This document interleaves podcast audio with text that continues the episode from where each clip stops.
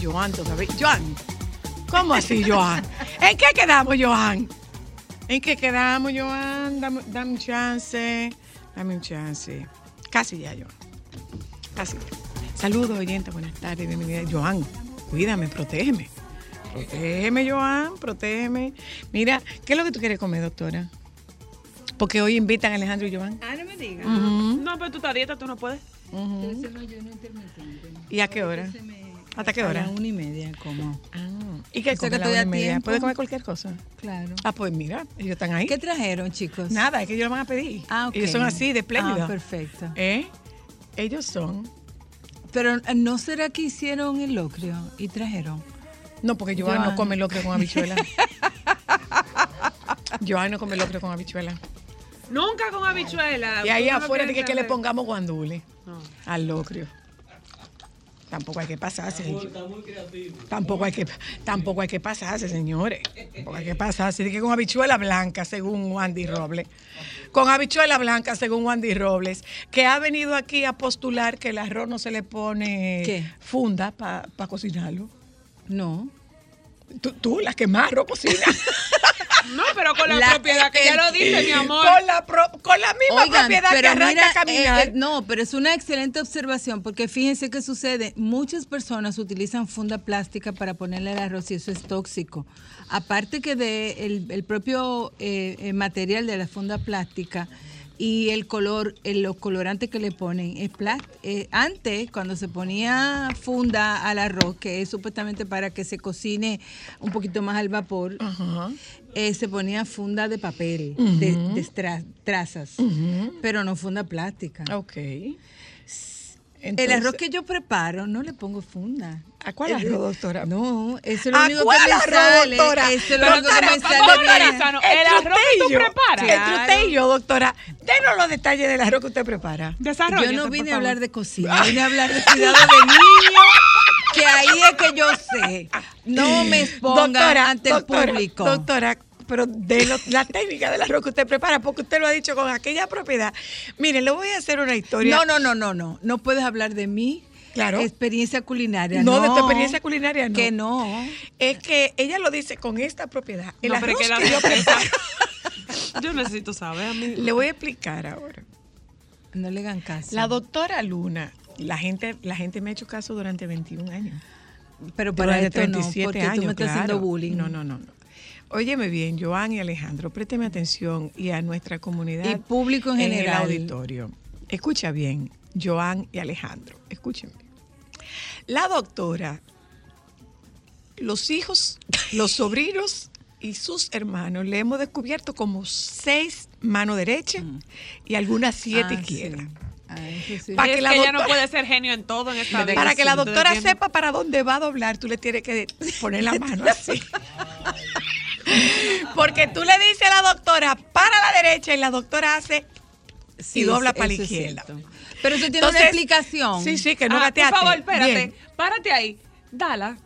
No, lo que sucede es que los niños que no gatean, que no tienen el patrón cruzado, tienen una dificultad para eh, reconocer y orientarse. Ciertamente es un handicap que tengo, no sé dónde está el norte, ni el sur, ni el este, ni el oeste.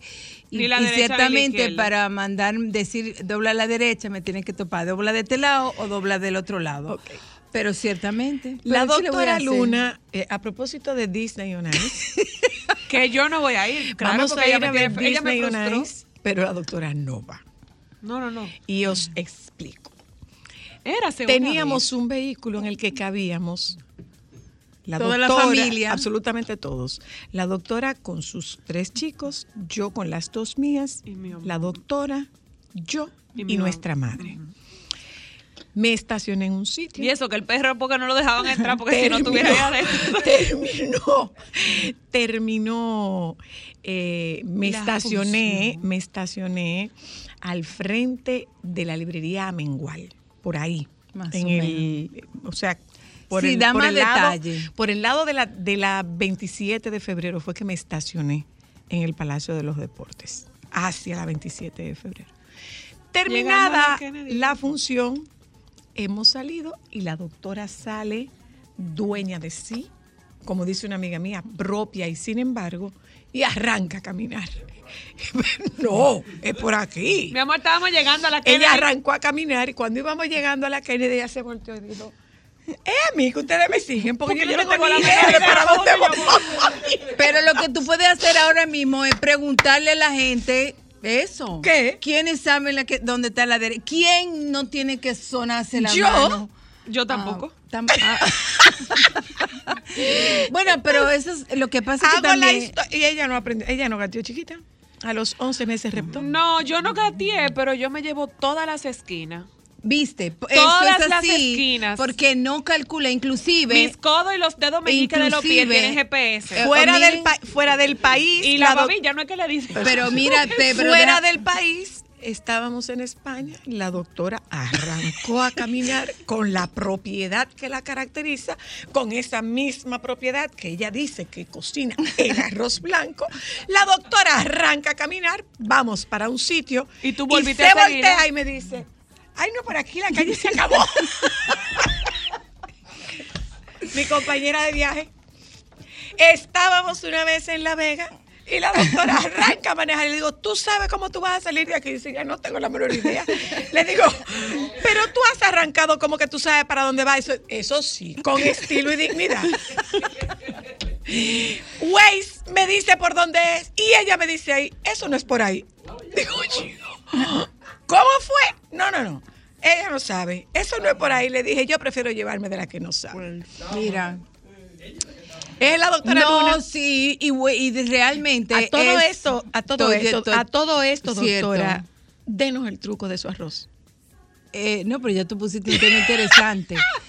Eh, ciertamente, por ejemplo, yo y eso es bien inter- interesante eh, discutirlo, porque es que el- a- las personas tienen inteligencias múltiples. La mí, la inteligencia de la orientación y de eh, y del cálculo, no la tengo. Tú me puedes decir, ¿cuánto metro hay de aquí a allá? No tengo ni la menor idea.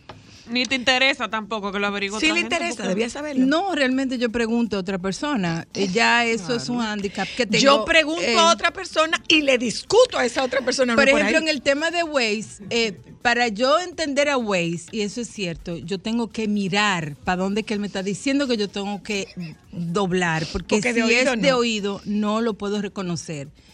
Y eso es bien interesante porque eso plantea cómo hay, y sobre todo con los niños, hay niños que están, yo me vu- vuelvo mucho al tema de los niños, porque eso da también pie a muchos padres a reconocer cuáles son las inteligencias que tienen los niños y las niñas y entonces poder reconocer. Yo de Mateo plano, tiene, yo, Mateo tiene una orientación. yo no la tengo. Mateo yo no tiene la una tengo. orientación única. Yo no la tengo y eh, fíjate lo que Cristal dice, ella no gateó, pero se lleva todo de encuentro. Amor, y eso es, codos, es así. La, el Incluso huesito de la- de la pierna. se plantea, Y los meñiques tienen todos GPS. Se plantea que, sí, yo digo que tengo mi GPS dañado.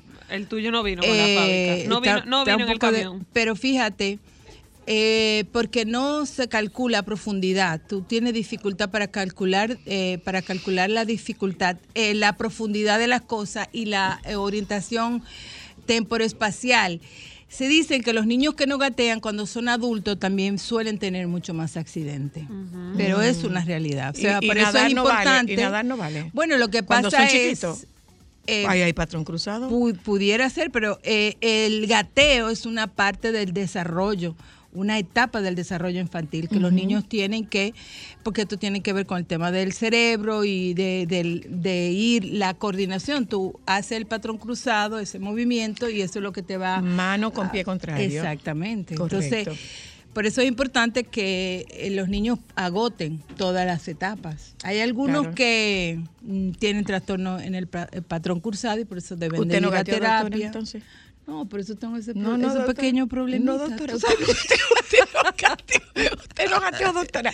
A todo esto, ¿qué, ¿cuál es la receta de tu arroz? Ay, Dios, pero tú me vas a poner más. ¿Cómo tú haces el arroz? Me sale bien, fíjate. Pero que ¿cómo de lo haces? cosas que me haces. me No, y los bien. tacos le salen bien. Sí, pero Los vamos a cambiar tacos del tema. salen Yo bien. vine a hablar de otra El cosa. de sancocho es un poco complicado. Señores, miren, eh, eh, ¿qué sucede? Esos son, yo digo que para cocinar hay que tener aptitud con P y actitud con C. Yo no tengo ninguna de las dos. Ni, no, no, no hay ni que y no hay problema. Yo tengo Tú un amigo- con un pan con jamón y Yo ya. tengo un problema que me dice, oh, pero busco un tutorial para hacer un sancocho. No, yo no,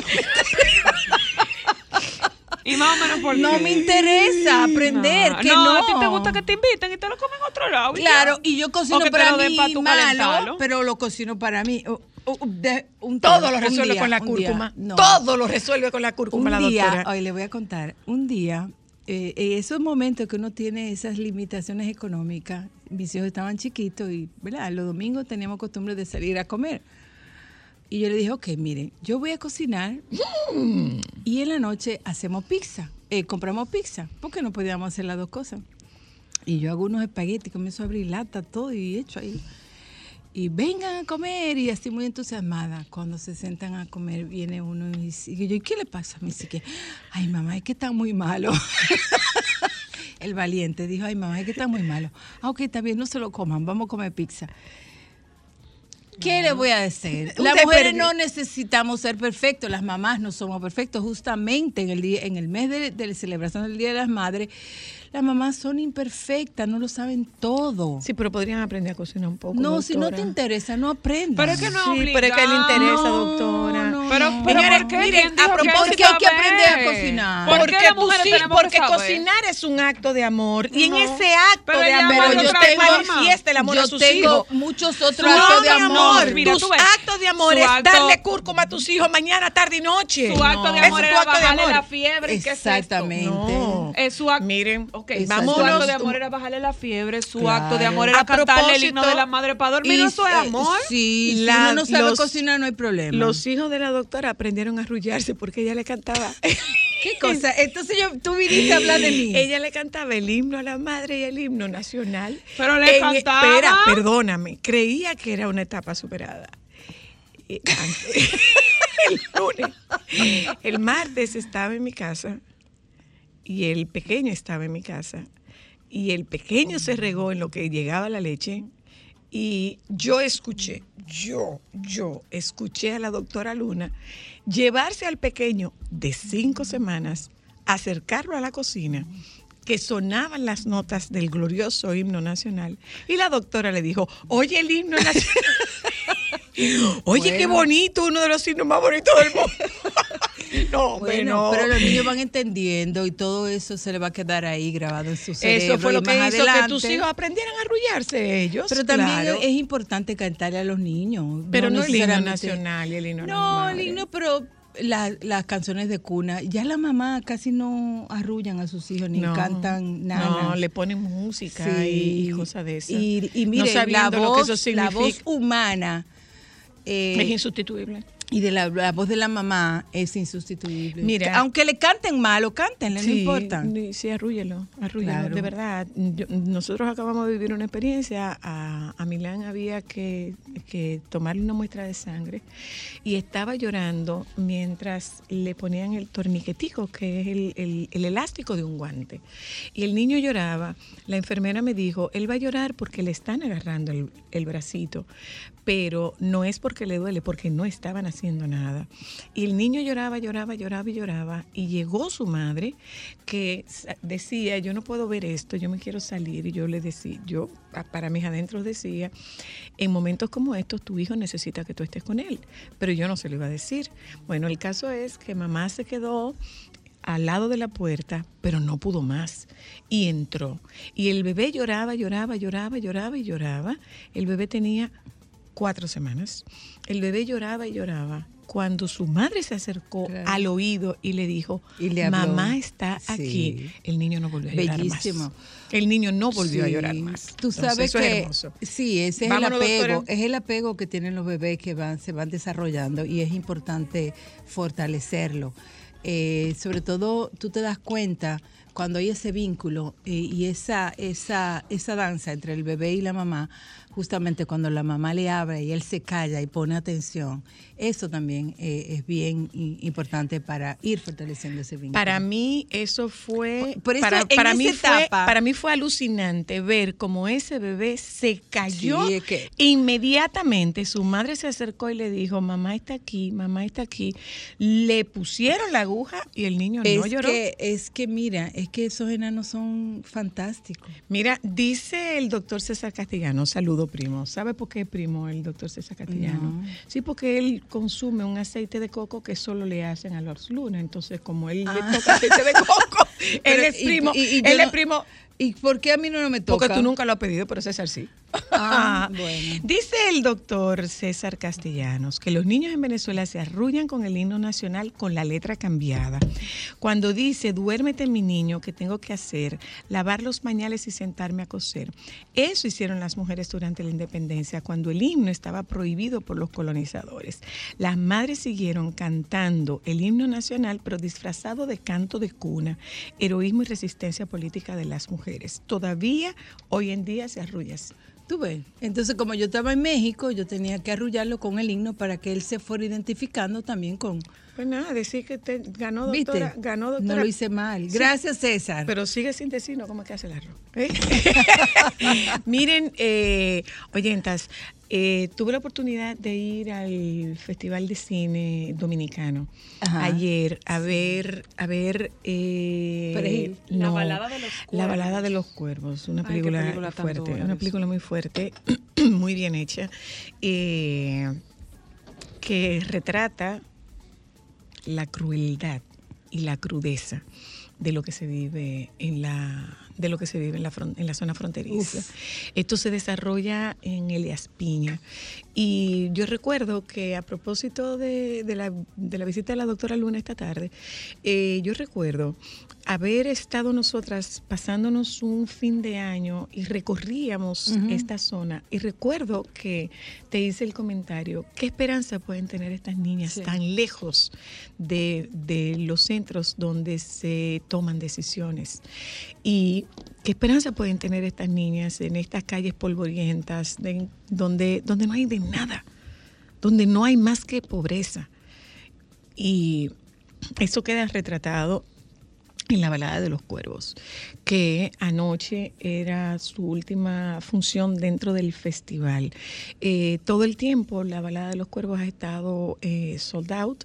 Tuvimos la oportunidad de verla anoche y hay propuestas sumamente interesantes. Saludos te mandó José Rafael Sosa. Ah, gracias. Eh, No he ido al festival. hay- sí, pues mira, hoy nosotros tenemos el vals, el vals de Santo Domingo.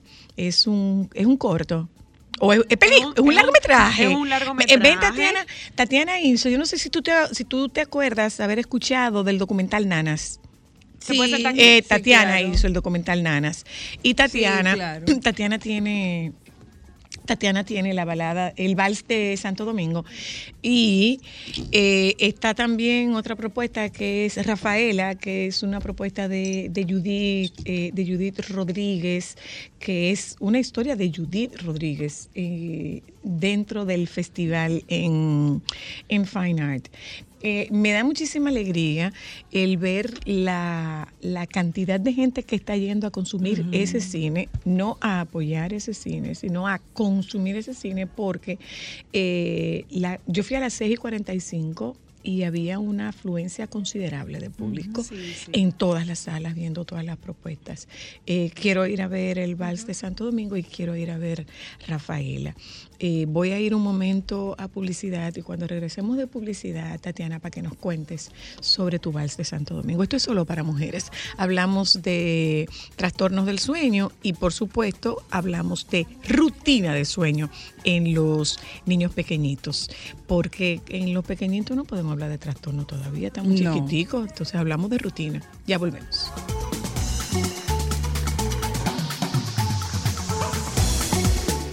Sol 106.5, la más interactiva. Una emisora RCC Miria. 50 años del Banco BHD León. 50 años de nuestro nacimiento como el primer banco hipotecario del país, que con visión de futuro convertimos en el primer banco múltiple para los dominicanos. 50 años de tarea constante para apoyar las oportunidades de progreso y los sueños de nuestros clientes. 50 años de valores que se reafirman una y otra vez. 50 años fieles al compromiso que anima nuestros esfuerzos, impulsar el progreso humano, haciendo una banca responsable, innovadora y cercana. Banco BHD León. Estamos avanzando, rompiendo las fronteras entre la gente y la Cámara Alta. Ahora somos un Senado más humano, incluyente y participativo. Un Senado moderno, listo para enfrentar los retos de este nuevo siglo, de estos nuevos tiempos. Un grupo de hombres y mujeres identificados con el fiel cumplimiento de su compromiso patriótico y constitucional, poniendo en alto hoy más que nunca el verdadero objetivo representativo. Somos el Senado de la República Dominicana, nuevo, diferente, cercano. Solo para mujeres. Súper cerca, súper cómodo, súper económico, súper especial. El supermercado de Garrido está súper. Garrido está full de todo. Mamá vive como le gusta. Regálale algo único. Por el consumo de 3 mil pesos o su equivalente en dólares con tu tarjeta de crédito de Banco Vimenca, generas un boleto electrónico y participas en el sorteo de tres premios de 200 mil pesos para que mamá elija el regalo que más la identifica. Una madre tecnológica, aventurera o fitness. Promoción válida del 27 de abril al 29 de mayo. Más información en www.bancovimenca.com. Ciertas condiciones aplican. Banco Vimenca. Somos Sol, la más interactiva en Barahona y el sur. Sintonízanos en los 94.7. Prepárate, porque a partir de este jueves 12 de mayo, en Supermercados Nacional le regalamos a mamá, porque ella es súper. Le devolvemos un bono en toda la compra para utilizar en Casa Cuesta y Cuesta Libros. Supermercados Nacional, la gran diferencia. Ciertas restricciones aplican. Déjame cambiar tus días y llenarlos de alegría. Solo para mujeres.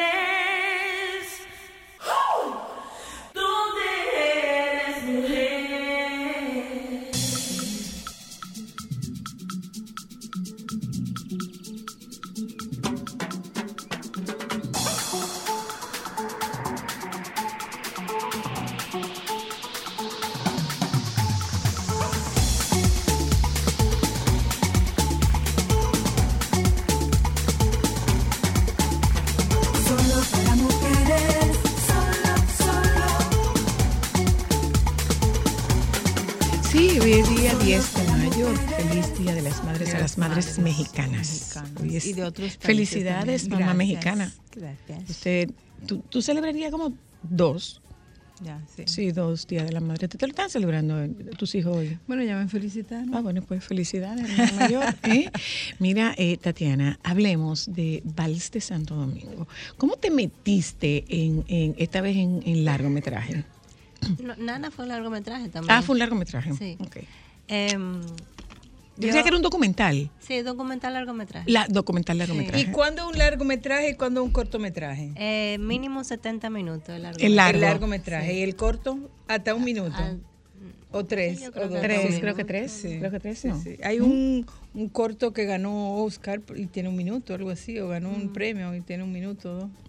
Pero bueno, cuéntanos, cuéntanos de Vals de Santo Domingo. ¿Qué es Vals de Santo Domingo? Una producción tuya, Sí, toda, sí. con guion, realización y, to- y dirección y todo. dirigida por mí y grabada por mí. Mm. Sí, yo el rodaje andaba sola casi siempre, a veces andaba con sonidista, pero la mayor parte del tiempo andaba sola. Y, y por eso también mucha gente que me pregunta, pero que esos niños están como si tú no estás ahí. Y yo, bueno, como yo ando sola y no hay un crew grande, no se distraen y uno logra intimar bastante y ellos logran ser ellos. Y, tú- y se nota en la, en la película. La película va de la vida de tres jóvenes de 13 a 14 años que son estudiantes de ballet en la Escuela Nacional de Danza y son varones, son los Mm. únicos varones de la clase, son como 20 niñas y ellos tres.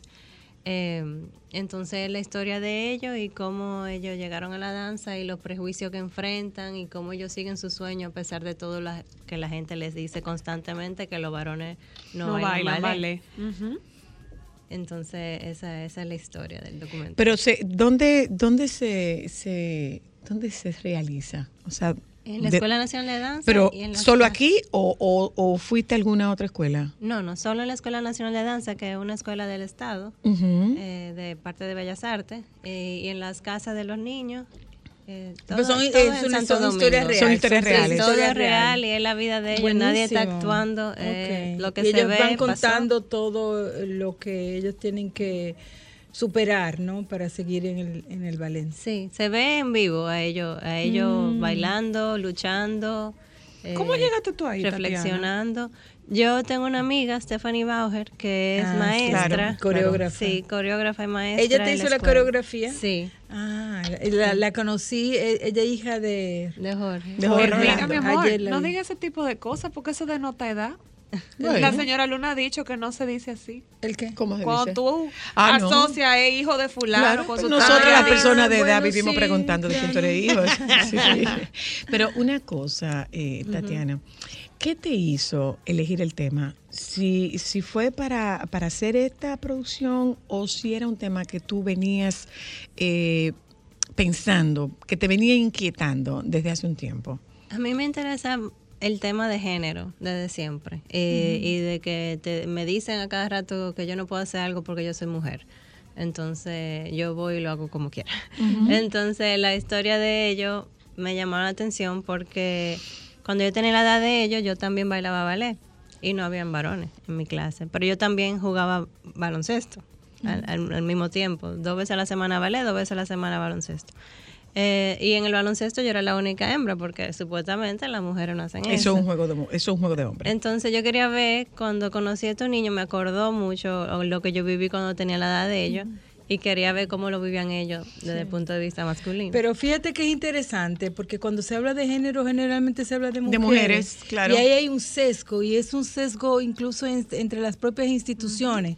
Porque una de las cosas que yo planteo como pediatra y como eh, persona que ha estado vinculada al tema de protección y de derechos de infancia, es que tanto los niños y las niñas tienen dificultades para, expres- para expresar su, su, su, sobre todo en el arte, hay mucha limitación. Acuérdense de Billy Elliot. Sí. Acuérdense de la película de Billy Elliot, Sí. que era un niño que bailaba ballet y todo lo que tuvo que enfrentar, eh, todo lo que tuvo que, que desafiar para poder ser bailarín. Primero todo lo que tuvo que ocultar. Claro. Una cosa, Tatiana, a propósito de, de ocultar y, y de escollos, ¿cuáles son las dificultades que se van encontrando en la realización de una producción como esta?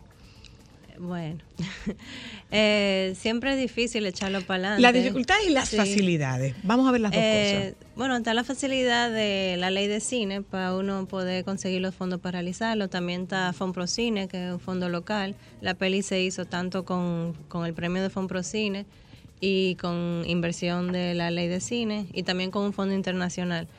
Eh, si está esa facilidad, también es difícil conseguir las inversiones. Eso toma un tiempo eh, y en el proceso la vida va pasando y más como un Claro. documental uno no puede tampoco sentarse a esperar Claro. porque, la- porque las cosas pasan y hay que grabar el día que pasan.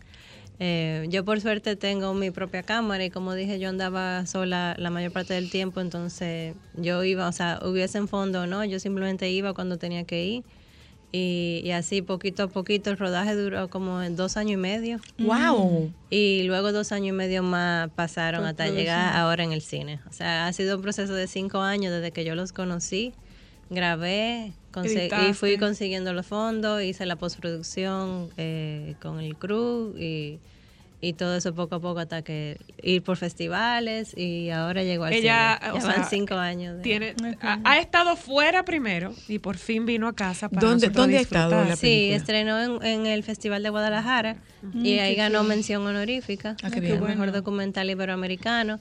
Eh, luego estuvo en Nueva York, en el Dominican Film Festival también ganó mejor documental. Eh, se presentó en Panamá, donde ellos también nos dieron fondo de postproducción. Eso te iba a preguntar si esos festivales tienen algún premio metálico. ¿Esas menciones tienen un premio metálico? La mención no, el... el Pero, la, el- pero los premios el sí. premio sí. El premio sí. Sí, y, y Panamá no estábamos concursando porque ya habíamos recibido del mismo festival un premio anterior, porque era un premio de postproducción. Entonces con ese fondo pudimos hacer la música, el documental.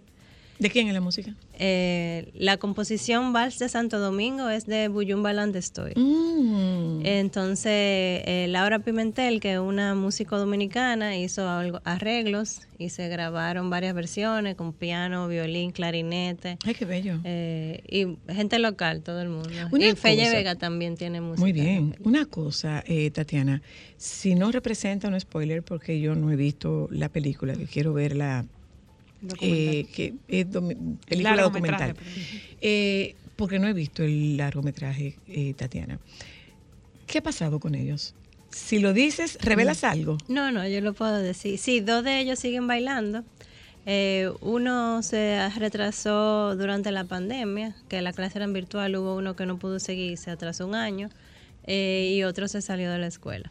Pero ya hay uno que se gradúa ahora, porque la escuela es una formación de ocho años, intensa, o sea, no, es, no es de hobby, es, es en serio. Entonces son ocho años de estudio, cinco días a la semana, varias Una horas. escuela. Ajá. ¿Qué, qué características tienen las familias de esos chicos que le permitieron llegar a bailar ballet y que no le dijeron en el camino no? Los Eso- varones, eso- eso no es de- eso los no es de varones hombre. no bailan ballet, los que bailan ballet son los... Sí, no es que lo hicieron escondida. Hubo uno que empezó escondido, que decía que iba a la escuela de música, que está al lado de, la, Mm. de la de danza. Pero la abuela sabía, la abuela lo apoyaba. Pero luego la mamá ya lo vio bailando y ya no, no tuvo problema sí. con eso. Eh, ellos son de Villamella, de Los Praditos y, y de Los Ríos. Y hubo otro que llegó porque la hermanita bailaba y a él también lo pusieron. Y otro porque la vecina bailaba y lo, y lo anotaron en la escuela Ah, también. Y se han quedado ya. ¿Cómo se Sí. sensibilizaban con, con esa música? Impresionante. Sí, Ellos desde definitivamente los- que sí. Desde los 10 años creo que empezaron. O sea, ellos... Tienen mucho ya, ¿eh? Sí. Es un choque porque uno no se lo imagina que ese tipo de música pueda llegar A ese a- estrato a eso, social. exacto. Pero también hay uno que, que le gusta el hip hop y canta y rapea y escribe su música y la graba. Y baila, Y baila. Y baila clásico, también. porque la vida es un contraste. Interesante. Bien Mira, entonces, una cosa, eh, Tatiana. Tú estás en el festival, terminas hoy. No, no, El ya- festival termina. El festival termina el miércoles, pero la película ya está en cartelera. Ya o sea está en cartelera. Que eh, hoy tenemos función a las 5 y 40, mañana miércoles 5 y 40 y 6.40. Y el jueves salen los horarios nuevos, que pueden chequearlo en la página de Caribbean Cinemas. Porque se queda, Se en, queda, en la cartelera de Fine, de Fine Art o, O en es todas en las- Fine o en plataformas de todas las- Caribbean. Eh, no, es solamente Es en solamente Fine sí, solamente Una pregunta. ¿A, a qué público tú la diriges? O sea, ¿a quién, quién te gustaría que, que- que vea la película? Se supone que para todo público, pero Sí. siempre una piensa, digo, yo no soy Ajá. productora, pero dice, me gustaría que la viera esta, esta, este público porque tiene un mensaje. Los jóvenes. Y los jóvenes les ha encantado. O sea, los adolescentes que van y la ven salen tan emocionados, se quieren tirar fotos con uno y, lo comparten. Pero además y un tema aspiracional, o sea, mira, yo podría. Sí. Sí. Y los niños también. Mis amigas han llevado niños hasta chiquitos Ay, y se quedan chulo. viendo la película entera. Qué y, bien. Y de verdad ha sido impresionante y me encantaría que, que muchos jóvenes vean que eso que, Que se sí se puede. Que es posible, sí. que es posible, claro. Así que Gracias. para toda la familia. Gracias, Qué Tatiana. Eh, se llama eh, Vals de Santo Domingo, Hay que ir a verla. Hay que, ir a Hay que verla. ir a Como yo digo, no, no la apoyen, que ellos no necesitan apoyo. ellos necesitan que usted vaya. Tampoco, tampoco necesitan. Ellos convocan para que usted vaya a disfrutar buen cine hecho aquí. Claro. Gracias, Tatiana. Nos vamos un momento a publicidad, regresamos de publicidad. Nos queda todavía contenido para hablar de trastorno del sueño en adultos, porque los niños lo que tienen es necesidad de una rutina de sueño. Ya volvemos. Solo para mujeres, Sol 106.5, la más interactiva. Una emisora RCC Miria. No estamos haciendo la entrevista aquí entre, pero ya. Entre colegas. Te dejo el invitado. Dice que decente yo soy, pero el doctor no se ve, el doctor se debe sentar aquí, cerca, ¿verdad? Dirige más, mi amor, y eres tráfico. ¿Eh? Bueno, ¿Tú supiste? Mm, Mira. ¿Cómo fue, Joan? ¿Cómo fue? ¿Es bueno el doctor? Pero bien. bueno. No, sí, que la doctora estudió afuera. Déjeme presentar a la doctora Sí, yo Luna. la conozco. ¿Y de qué usted conoce a la doctora Luna? Dice, Es famosa la doctora Luna. Mira, nosotros queremos eh, tocar el tema del trastorno de sueño, que eh, uno como que no le presta muchísima atención al, al tema de, de trastorno del sueño y no lo puede como definir. Es una, es una entidad subdiagnosticada, subestudiada, eh, subvalorada, o es una entidad en la que nos estamos formando y creando de alguna manera un nivel de conciencia de algo no está funcionando bien y no tiene que ver con que yo siempre he sido así. Así es. ¿Cuál es su Eh, especialidad, eh, doctor? Trastorno del sueño, medicina del sueño, sí, O exactamente. sea, usted hizo medicina general y de medicina general Ah, medicina del sueño. Tuve la oportunidad en ese tiempo en los Estados Unidos de eh, tomar el examen con la Sociedad Americana de Medicina del Sueño y pasar directamente a trabajar solo en medicina del sueño, a tener esa acreditación.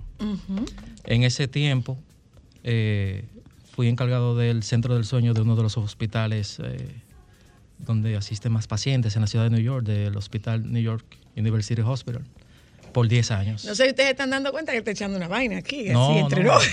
Eso fue lo que eso fue lo que me motivó a mí a poder hacer medicina del sueño aquí, porque yo veía iban pacientes desde aquí dominicanos allá a tratarse, porque aquí no había alguien que le diera seguimiento, que lo tratara o, O que lo le- diagnosticara. que lo diagnosticara. diagnosticaran. Que Entonces hay un, sub, un, un subdiagnóstico. Exacto.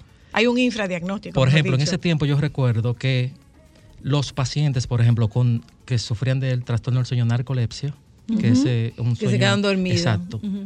Eh, aquí no se hacía el diagnóstico, simplemente el, el médico lo trataba con esos medicamentos anfetamínicos sin tener el diagnóstico preciso. Es decir, eh, eh, ahora eh, sí se realiza el diagnóstico y ya se sabe si es narcolepsia o si es hipersomnolencia idiopática. Pero y si es narcolepsia, explícalo. exacto. Doctor, El- ponga eso en cristiano. El, exacto. Sí, sí. di- El diagnóstico de la narcolepsia se realiza con un estudio que se llama polisomnografía, que es en la clínica del sueño. ¿Qué es la, na- la, la narcolepsia? La narcolepsia es una, un, un, una- un sueño excesivo que el paciente siente que hace que ese paciente se duerme todos lados. Ah, pues el señor de ayer era narcoléptico. Es que nosotros Que se quedan dormidos. Y el señor abría los ojos. Yo me asusté. No, el señor llegó cansado, pues él se, él se sentó y se durmió Y se- roncó. se Pero una cosa. Pero no, era gordito, dijo- era gordito. Era gordito. Era gordito, ¿Verdad? ahí No, ya se pero- relaciona pero se relaciona. Bueno, había Sí. una atrás que le dijo dos. Va.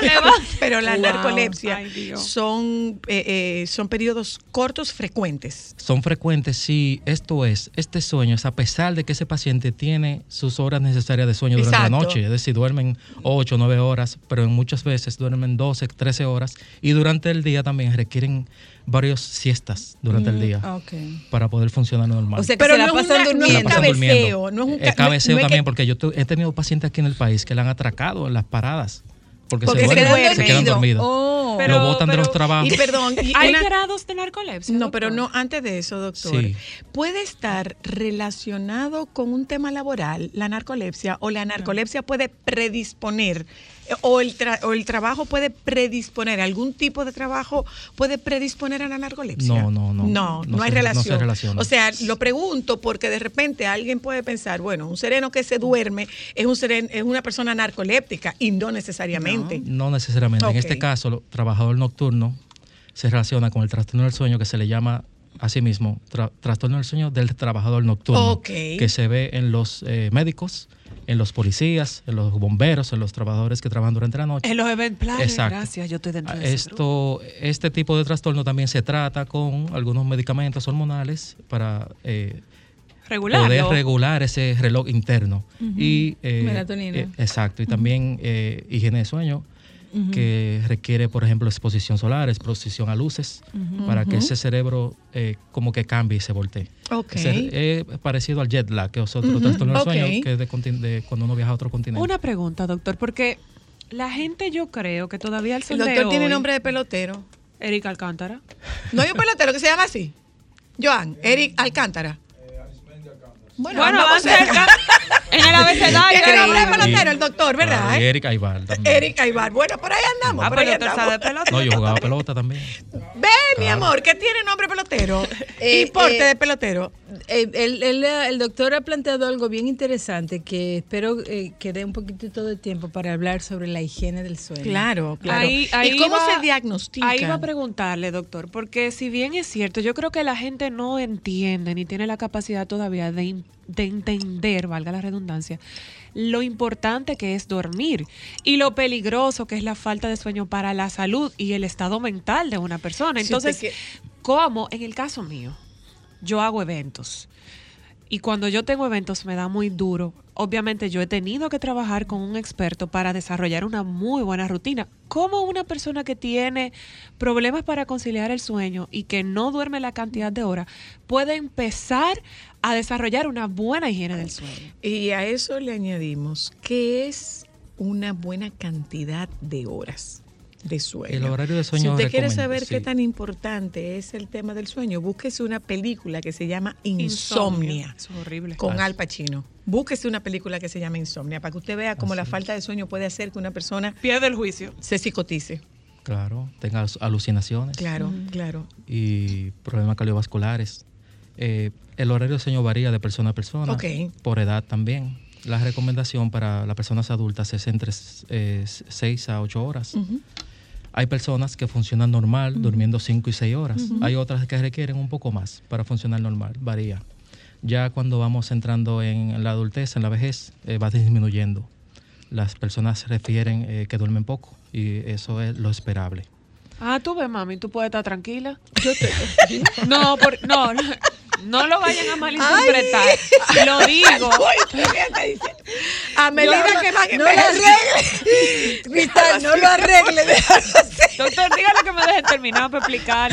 Lo que pasa es que yo me preocupo porque ella se levanta muy temprano. Si ella es de las tres y media me oye que yo llegué a la casa, que por ejemplo le he dicho, mira, ya no voy a quitar la alarma para que no te levantes, ya no vuelve a conciliar el sueño hasta las seis. Mala higiene de sueño. ahí. Sí, Entonces, sí, yo tengo mala ella higiene tiene del muy sueño. mala higiene del sueño, pero además ma- duerme cada vez menos. Antes hacía siesta, ya no hace siesta. Antes eh, Esa es la tenía... edad.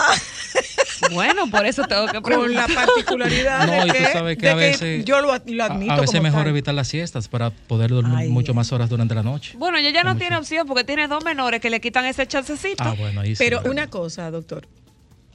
O sea, nosotros podemos hablar de en, la, en, la depen- en las distintas etapas de la vida eh, cuánto es lo esperable, eh, lo, lo, no digamos que lo normal, lo adecuado para poder hablar de una buena higiene de sueño.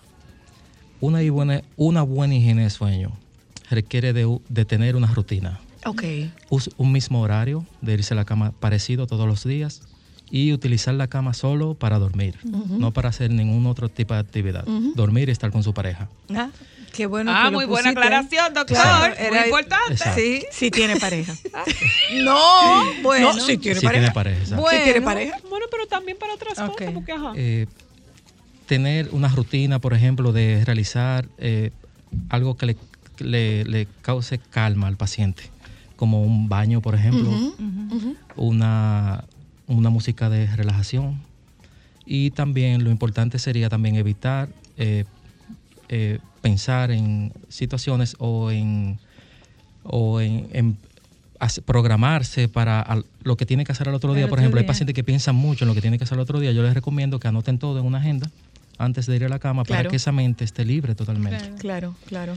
Eh, cuando un paciente tiene dificultad para conciliar y mantener el sueño por lo menos tres veces por semana y es menos de tres meses, ya se presenta como insomnio agudo.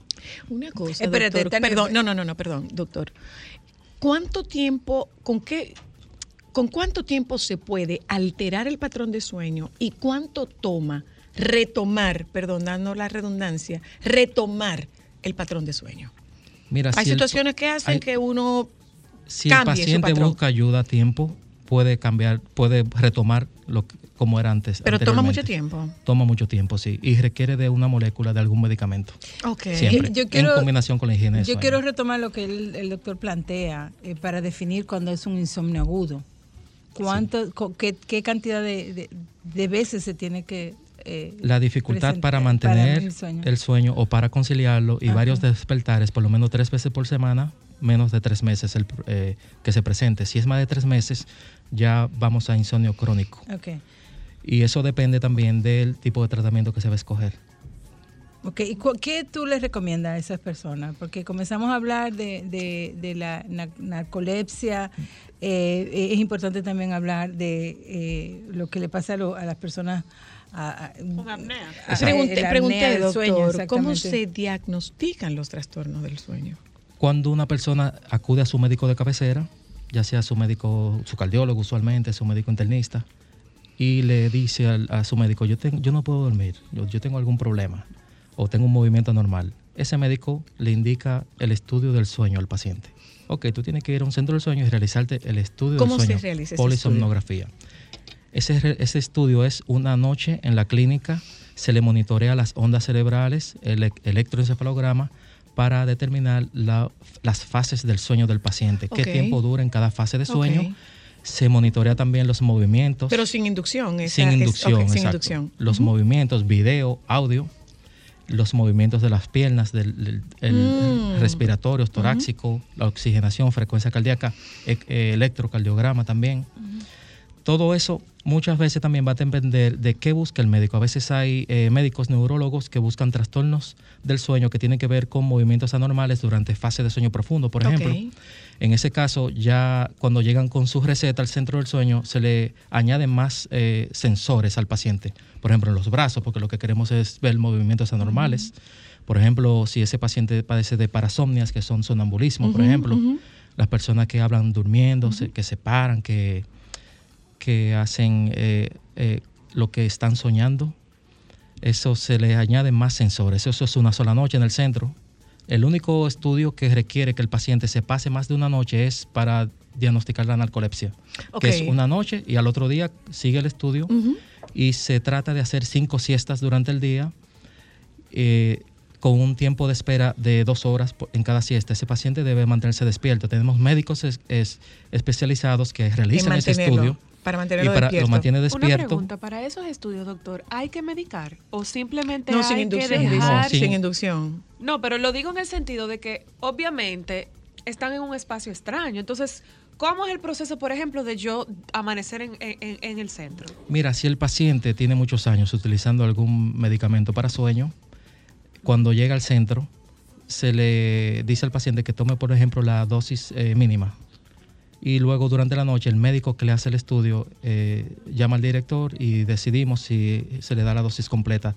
Esto es también con previa autorización del médico que refiere al paciente. Esa noche, durante ese estudio, con todos esos sensores, se puede diagnosticar más de 40 trastornos del sueño. Oh, wow. Los más Ok. frecuentes que vemos aquí en el país y a nivel mundial es eh, el insomnio, la apnea obstructiva del sueño, el síndrome de movimiento periódico de piernas y eh, le sigue también los, los parasomnias, los trastornos de movimiento anormales, el sonambulismo y también eh, la narcolepsia. Ya cuando realizamos el, el diagnóstico de lo que tiene ese paciente, se le da las recomendaciones en el reporte. Ya su médico de cabecera elige cómo tratar a su paciente, cómo darle seguimiento. Y ahí ya le trata el problema que le causa ese, ese, ese sueño no reparador a ese paciente.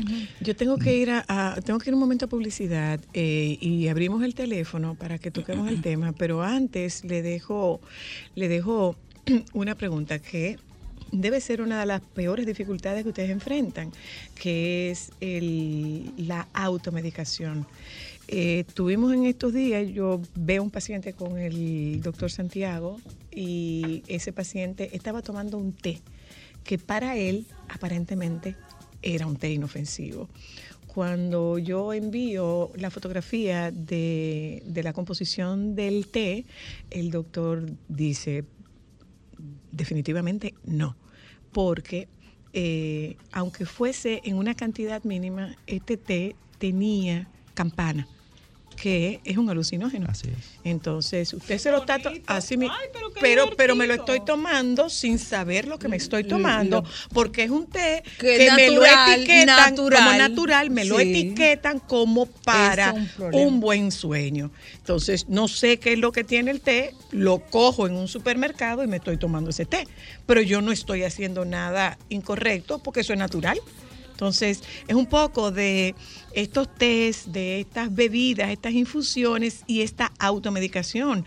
Estuve leyendo, y Hasta perdone, perdone que, me, que me extienda, de el uso frecuente de melatonina sin ningún control, entiéndase sin ningún control los gramos de melatonina que están ingiriendo sin saber las consecuencias que eso puede tener a posteriori. Así es. Hablemos de eso, doctor, cuando regresemos. Ya volvemos. El doctor Eric Alcántara está con nosotras en Solo para Mujeres. Sol 106.5, la más interactiva. Una emisora RCC Miria. Déjame cambiar tus días y llenarlos de alegría. Solo para mujeres.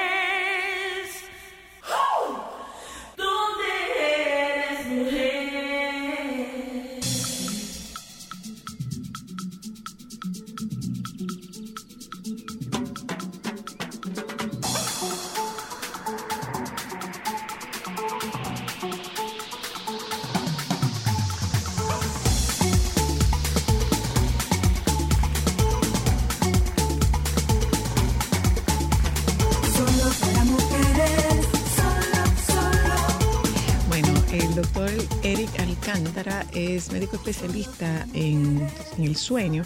Eh, nosotros estamos conversando con él, podemos abrir el teléfono, pero antes, doctor, yo quisiera que nos refiriéramos a esa pregunta que yo le dejaba. Eh, ¿Es melatonina? ¿Es un té para el sueño?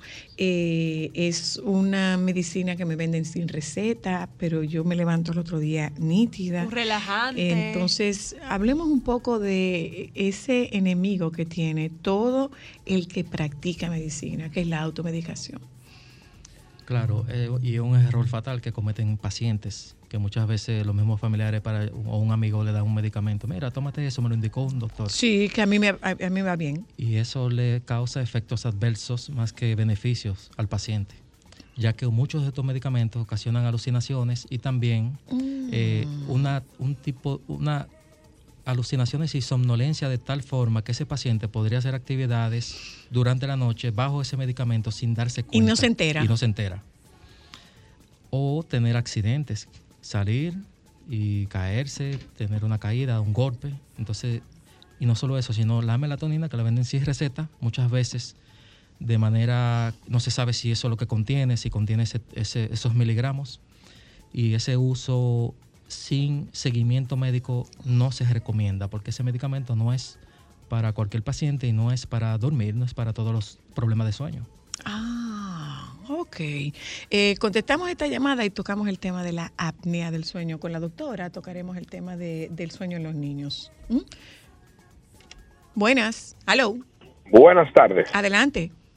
Doctor, Diga. ¿qué usted tiene de acuerdo? O sea, si está de acuerdo con estos aparaticos que tenemos ahora que te miden el sueño. O sea, te dan hasta reporte de- de- del ronquido.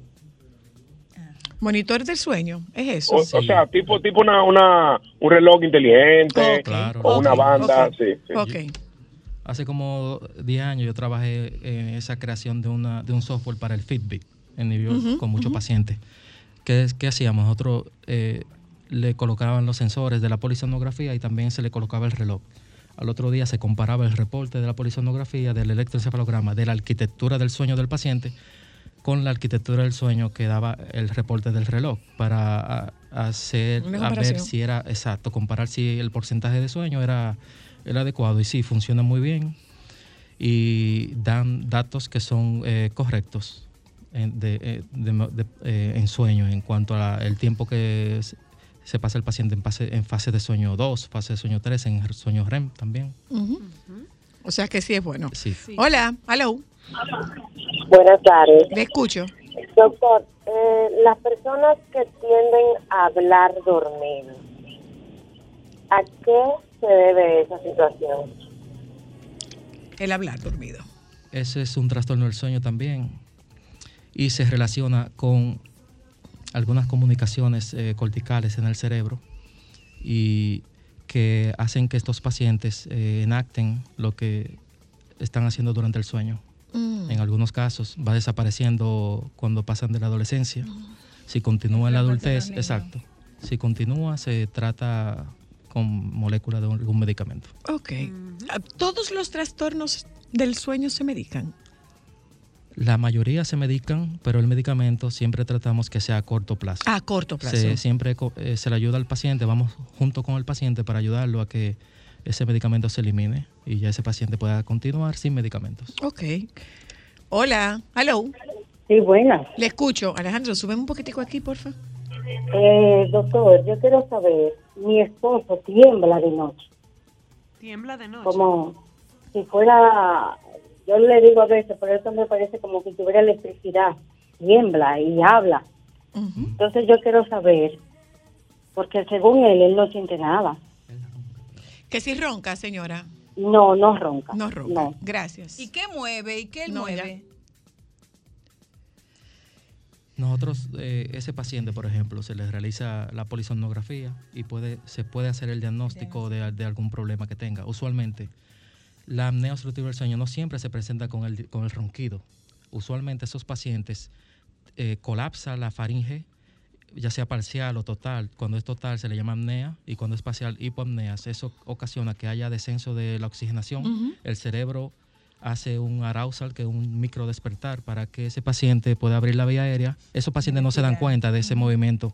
Usualmente se despiertan, no, yo no me di cuenta, la pareja sí se da cuenta y nota ese tipo de movimiento.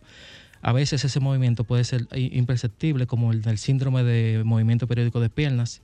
Nosotros le colocamos sensores sobre los músculos tibial anterior de ambas piernas y muchas veces ese paciente cree que insomnio que tiene, pero ese músculo eh, mo- moviéndose durante la noche eh, causa micro despertares también y hace que el sueño sea no reparador. Ok. Y usualmente Ese es el que se despierta cansado. se despiertan Yo usualmente la dormí, pero yo como que me siento como un que sueño yo superficial, cansada. escuchan todo Ujú. y usualmente se relaciona a cada, cada trastorno del sueño siempre ocasiona síntomas diurnos que son cansancio, Ok. somnolencia, fatiga, irritable. Ujú. Muchas veces Incrementa accidentes cuando Es- la gente no, no puede descansar. exactamente se duermen eh, y también eh, es- comienzan a sufrir de depresión, se sienten tristes, no saben lo que tienen. Y es veces- cansancio lo que tienen. Lo que tienen es cansancio. ¿Cómo se relaciona la apnea del sueño con la arritmia cardíaca? Eh, excelente pregunta porque la apnea obstructiva Claro, del sueño como que ella es es- médico, así cualquiera pasa. Así cualquiera pasa. Oye, mira, vete a publicidad después de eso. Oye, Oigan, es verdad. vete a publicidad y que oye, excelente pregunta. Claro, ella es médico.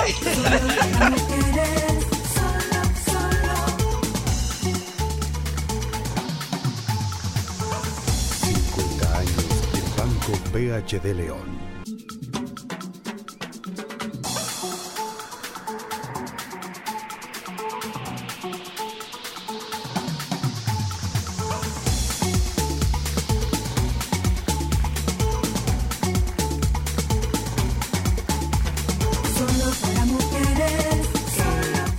La pregunta, la No, dale pregunta. o sea, ajá. Diga, Bueno. doctora, repita la pregunta, doctora, repítala. No, la relación de la apnea del sueño y la arritmia. Lo que pasa es que, eh, como el Sí, doctor eh, dice, mire una la apnea del sueño es poco diagnosticada, las personas la sufren. Pero espera un momento, porque estamos Mm, asumiendo que todo el mundo sabe lo que es apnea del Bueno, sueño. el ¿Qué doctor- es apnea del eh, sueño, doctor? La apnea obstructiva Esta del sueño pregunta está mejor son- que esa. Ajá, claro. está muy buena esa también.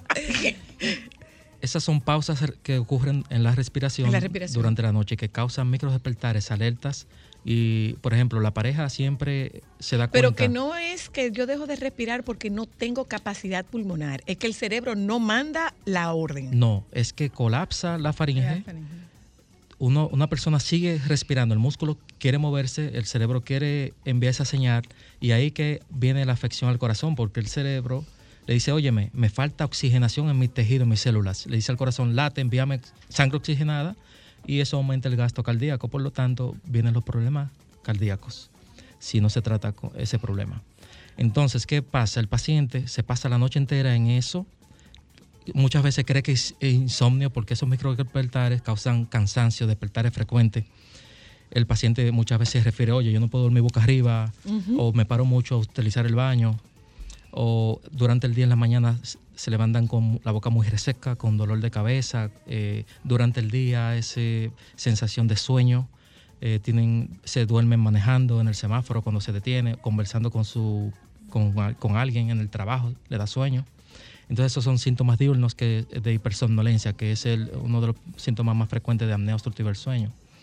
Entonces, este problema lleva al paciente a sufrir no solo de problema cardiovascular, sino de obesidad por eh, el almacenamiento de, la, de, de- de las, de las grasas y ese cambio de el, el proceso de los azúcares durante la noche, el problema metabólico, porque no hay prácticamente descanso, no hay duplicación celular hormonal, no hay reparación, que es lo que ocurre durante En el el sueño. sueño profundo, Exacto. exactamente. Muchas veces el sueño profundo es más frecuente porque cuando entra en fase de sueño profundo el músculo se relaja más, por lo tanto va a ocurrir más, el cierre. frecuente, ok. Aquí en la clínica, por ejemplo, de cada 10 pacientes que vemos, 6 puede ser que tengan apnea obstructiva positivo.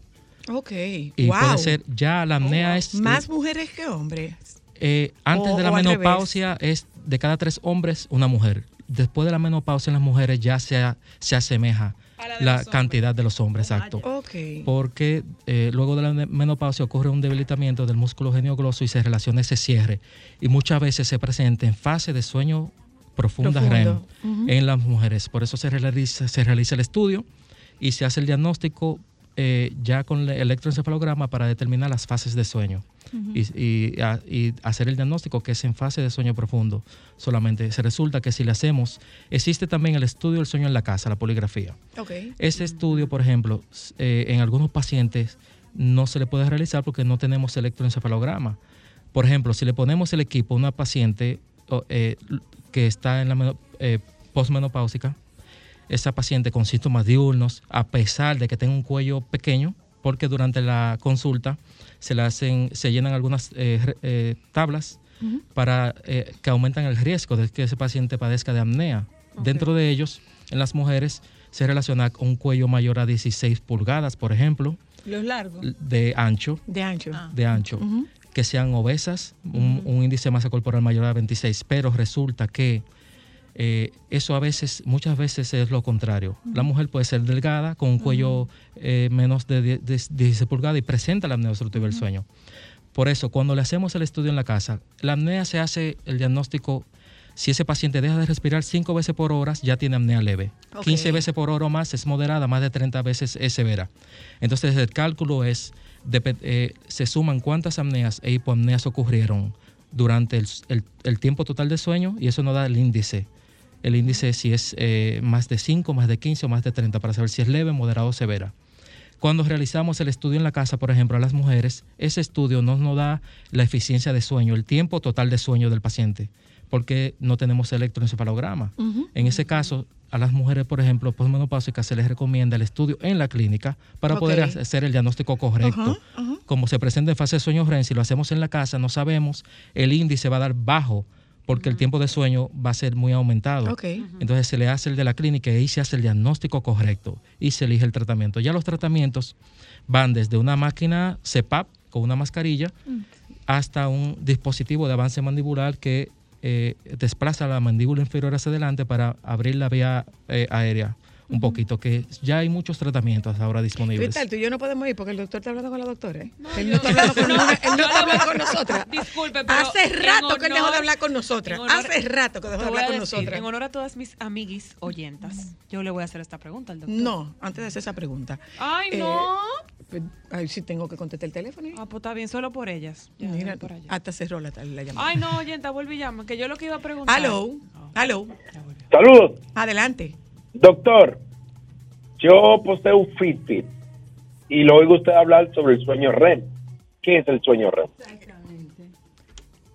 ¿Qué es el sueño real? Claro, la fase de Rapid sueño eye REM, movement. Rapid Eye Movement, movimiento ocular rápido, eh, pertenece a los ciclos de sueño.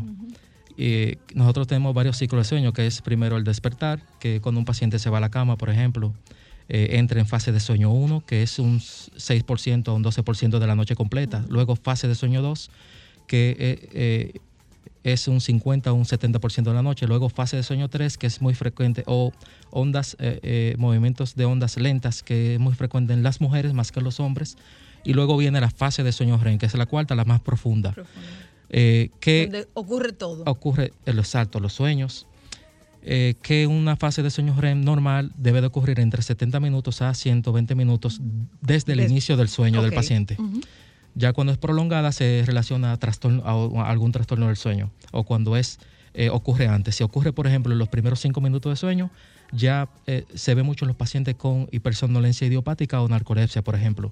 Cada fase de sueño, mm, eh, hay trastornos del sueño que se presentan en cada fase, como el terror nocturno, el por ejemplo, nocturno. como las, el, el, las, eh, el terror nocturno, las pesadillas, por ejemplo, que ocurren en fase de sueño 3. ¿De qué edad a qué edad hablamos de terror nocturno? Porque yo había hecho una pregunta, doctor, con relación, se lo, lo había planteado, no era una pregunta, lo había planteado. Hablaba de que en niños no podemos hablar de trastornos del sueño. ¿Podemos hablar de trastornos Ah, del ah, sueño o rutina de sueño e higiene de sueño en niños?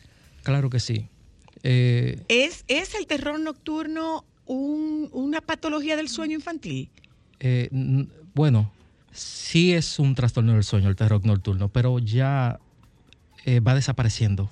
No, no necesitamos a veces. ocurre en una exacto, etapa. ocurre en ¿De una etapa. edad? ¿Cuánto En una edad, tres, es- cuatro, cinco años por ahí. Exactamente. Ya, Y desaparece. Y desaparece. ¿Cómo Eh, se manifiesta veces- el terror nocturno? Gritos mientras duerme, Ujú. eh, movimientos. Está, dormido, está dormido. Exacto. Se despiertan asustados, con miedo.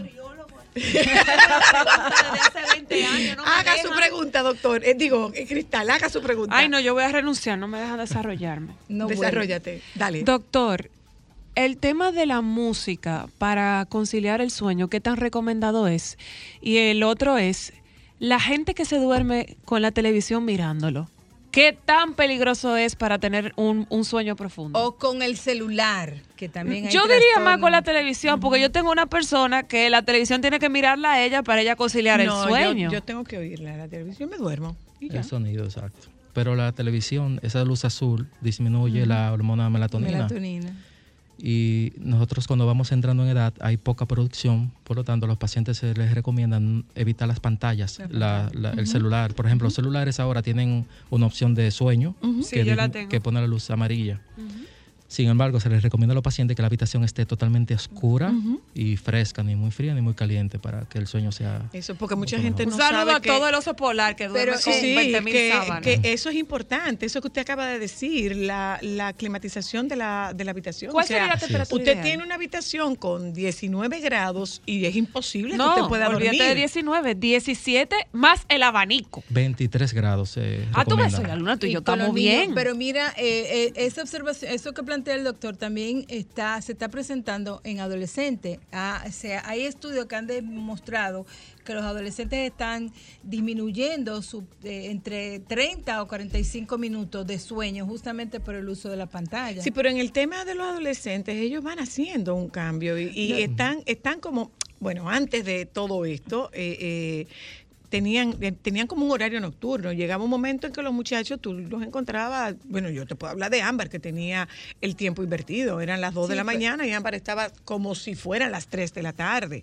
Pero eso con el tiempo va regularizándose y se hace, las, las horas de sueño son más largas, los adolescentes duermen más. Duermen más, pero ahora con esta tecnología desde hace unos años se Duermen menos. duermen menos. Ahora duermen menos. Exacto. Ok. En cuanto a la música, eh, eh, se también se, se recomienda música, eh, pertenece a la terapia cognitiva conductual en Claro, insomnio. claro. Sí se recomienda música. Terapia cognitiva conductual en insomnio. Exacto. Ay, qué que interesante. tiene que ver con la música, con esa, esos eh, rutinas de relajación, La de yoga. meditación, la meditación. Exacto, la ujú. El por ejemplo, el sonido blanco, el- Ujú. que son dispositivos que se colocan en la mesita de noche, que tiene, es como un sonido detrás para que ese paciente pueda considerar el sueño. Ok.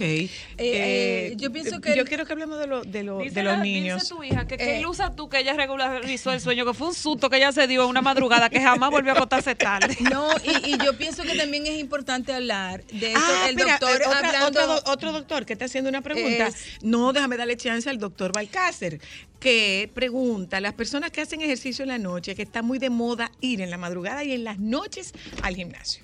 No, mire, el ejercicio. ¿Cuál es la hora eh? Por lo menos cuatro o cinco horas antes del horario de irse a la cama, para que ese cuerpo esté totalmente relajado y no esté activo. Eso es lo que O sea, que el que quiere ir a las 9 de la noche a un gimnasio debe esperar a las 12 de la noche para acostarse. Para... Así es, a la es lo una. recomendable. Si son cuatro o cinco horas. Pero varía de persona a persona. Hay personas que duermen bien. Y sin embargo, hay personas que toman café en la Ah, noche yo- y duermen bien. Doctor, yo mire, no yo me puedo. puedo beber una taza de café antes de cepillarme los dientes y me duermo como sin nada. Lo que quiero que el doctor también eh, enfatice sobre la- lo que ocurre en el sueño profundo, porque es importante el sueño profundo, el tema de la liberación de las hormonas y, y de una serie de, de reparación del cuerpo. Exactamente. Y eh, varía también en las mujeres, por ejemplo. eh, el, proceso hormonal que ocurre en la menstruación, donde el estrógeno se relaciona, por ejemplo, a muchas fases de sueño REM, a fases de sueño profundo, y la progesterona a somnolencia durante el día. Por eso hay mujeres que cuando están en el proceso de la menstruación les da sueño durante el día por ese, ese nivel de progesterona elevado. Eh, también eh, durante el embarazo, esos cambios fisiológicos que ocurren también se relacionan a ese insomnio del primer trimestre, por ejemplo, por ese proceso hormonal que ocurre, esos cambios hormonales. En cuanto a, a- en la fase de sueño REM, es el sueño profundo, donde hay una, mejor, una mayor reparación de los tejidos, donde hay hormonas que se liberan, por ejemplo, los niños, la hormona de crecimiento, crecimiento. en las mujeres la prolactina, por ejemplo, que es durante el La sueño. lactancia. Exacto, para la lactancia. Y o- entre otros fenómenos que Doctor, ocurren. mire, no sé por qué razón la doctora no ha hecho esta pregunta. ¿Cuál es? El sexo, doctor. Es somnífero. Porque te da sueño. Yo no estoy en esos asuntos, ¿eh? eh, doctor, doctor, no, no, no, no, no, con seriedad, con Porque absoluta digo, seriedad. ¿qué se hacía en la cama? Dormir y estar con su pareja. El que tiene pareja y la masturbación no cuenta. Podría ser. Entonces, no, no, no, de verdad, de claro. verdad. Porque hay una recomendación de masturbarse al Si menos tú no te tres puedes días. dormir, No, ¿qué no, te- no. Hay una recomendación de masturbarte por lo menos tres veces en la semana porque eh, había un estudio. Publicaron algo a propósito del Día de la Masturbación que fue en este fin de semana y hablaba de las razones por las cuales muchas mujeres se masturbaban. Y entre las razones más frecuentes estaba la liberación de estrés. Entonces, si estamos buscando algo que nos libere el estrés, podríamos hablar de sexo, de autosatisfacción, si en efecto es un somnífero o eh, por lo contrario te, dispara, te alerta. Te amema. Claro. Qué te- bonito. Esa es la doctora Luna. Míralo ahí, la doctora Luna. ¿Cómo le puedo Claro. explicar? No, ya, vamos, vamos a dejar esto aquí. ¿Cómo Yo creo le puedo ya explicar? El doctor Nieves La le falta doctora mucho. Luna. Eso es, La eh, doctora claro, Luna. es una sensación de saciedad, de placer, que Claro. disminuye esos, eh, el cortisol, por ejemplo, la hormona del estrés, y hace que uno duerma mejor. ¿Viste? Pero, eh, por ejemplo, hay un trastorno del sueño que es poco frecuente, pero sí lo vi, por ejemplo, en dos ocasiones. Esto estos pacientes me dieron el consentimiento de mencionarlo, que es la sexomnia. ¿Eh? ¿La qué? Sexomnia. Espérese, doctor, espérese. Estamos, ahora que estamos acabando, ahora Ah, sale él que- con que hay sex- sexomnia. Explica. Explíquenos la sexomnia, Correcto. doctor. Es la gente que ve es muchas películas pornográficas. No, a lo mejor hay gente que tiene que tener sexo para dormir. No. Se masturban y no inconscientemente, Ah. Ok. Durmiendo. durmiendo. Ah. Entonces eso Ay, ha traído Dios. divorcios, por ejemplo. No tiene nada que ver con sueño húmedo. No tiene que No, ver nada no, con ok, eso no porque tiene no, nada que no ver con lubrican. sueño húmedo. Ok. Esto es para con- dormirse. No, no, no, no, no, se Mientras produce duerme. mientras duerme. Ah. Por ejemplo, Y está como... sí, eh, yo eh, tuve un caso aquí que ya estaban al punto del divorcio porque el esposo pensaba que, Que ya estaba ella soñando con otra gente. la despertaba. Pero muchacha, ¿qué? Exacto. Eso se trata también con Mujer, medicamentos. cármese y a largo plazo el medicamento. Mira, muchacha. No, no, doctor, doctor. eh, eh, de verdad, eh, puede, puede Mira, qué ser, puede estamos ser pero- somnífera. El, eh, puede ser, puede inducir el Puede sueño. inducir el sueño, Más que claro, somnífero. por esa Puede- sensación de sí, placer. Claro. El sexo, Sí. la ¿Y masturbación. no te pasa? No me acuerdo, realmente. No, pero volviendo No a, lo lo de la recuerdo, sex- en realidad. a, a- a- a lo de la sexomnia, ¿verdad? ¿Esto qué? ¿Se regula? ¿No se regula? ¿Cómo un paciente llega a ese punto? Porque es algo muy extraño, evidentemente, como usted dice. Sí, usualmente eh, la pareja que lo identifica durante la consulta, por eso se, siempre nosotros eh, recibimos a la pareja con mucho gusto para que también nos hable sobre qué Sí, ocurre claro. con, esa, con su pareja durante Mientras la noche. duerme, Exacto. claro. Y ya ahí nosotros eh, podemos hacerle el estudio del sueño. La polisonografía no muchas veces va a ocurrir esa noche, Ah. pero también puede ser que ocurra. Por eso se hace video, audio y los eh, diferentes sensores en todo el cuerpo. Interesante. Míralo aquí, lo, lo estaba wow, buscando. Las cosas que quizás no sabía sobre la masturbación femenina. Eh, habla sí. de que el 32% de mujeres de 57 a 64 años lo ha hecho en el último año. Según un estudio, el 81% se ha masturbado alguna vez en su vida. Según una encuesta, el 30% de las mujeres prefieren masturbarse a tener sueño. A donde voy es a esto. Aunque el 50%, po- el- aunque el 50% lo hace por el orgasmo, hay otros motivos como son la reducción del estrés, aliviar el deseo sexual y relajarse. Un 30% de quienes tienen una relación a largo plazo siguen masturbándose regularmente. Entonces sí hay una relación con la masturbación y la inducción al sueño. Así es. En hombres y mujeres. Eh, Exacto, en ambos casos. Mire, cuando relajación. vuelve, doctor, no tiene que traer todo eso cuando usted vuelva. Puede traer Cuando la- quieran, siempre. No, pero te pregunto, pregunta, ¿qué fue lo que tú dijiste que no tiene? ¿Qué dice el público? tiene atrás? que traerlo. No, dele chance. ¿Con qué frecuencia vamos a invitar al doctor? Una vez a la semana bien. doctor, ¿dónde, ¿dónde está usted, doctor? En la clínica del sueño Medic Sleep, Torre Profesional Corazones Unidos, en el ensanche Naco. Teléfono, por Eh, favor. la torre profesional es la que está detrás. Detrás, La nueva, en la ¿no? calle Tetelo Vargas. En la Tetelo Vargas. El- en Instagram, arroba Medic Sleep RD, Medic Sleep RD, y el teléfono es 809-687-0971. Todos los números dan que yo voy a tener que ir para allá. Mira, Vaya con Dios. saludo Omar Espinal. Saludos. Ah, salúdalo. Hola, Omar, gracias. Ok. Doctor, gracias. Muy bueno. Eh, Vámonos a, de- vamos a despedirnos. Yo le que vamos a publicidad, ¿no? María, Federico, ahí donde está. Mira, Federico, te voy a brindar. Mira. Te voy a brindar. Ay, te, te dignaste. Te dignaste. mira con lo que yo te estoy esperando para que tú veas lo espléndida que yo soy. Ay, pero mira, Eh. una cara de todo. Señores, nos vamos. Hasta mañana. Llegó el doctor Nieves. Mire, ustedes perdieron este, este programazo, doctor Nieves. Mire, experto en trastorno del sueño, doctor. Experto en trastorno del sueño. Míralo ahí. ¿eh? Hasta se casa con él y Juana. Nos juntamos con ustedes mañana. Quédense con los compañeros del Sol de la Tarde, por favor. Sol 106.5, la más interactiva. Una emisora RCC Miria.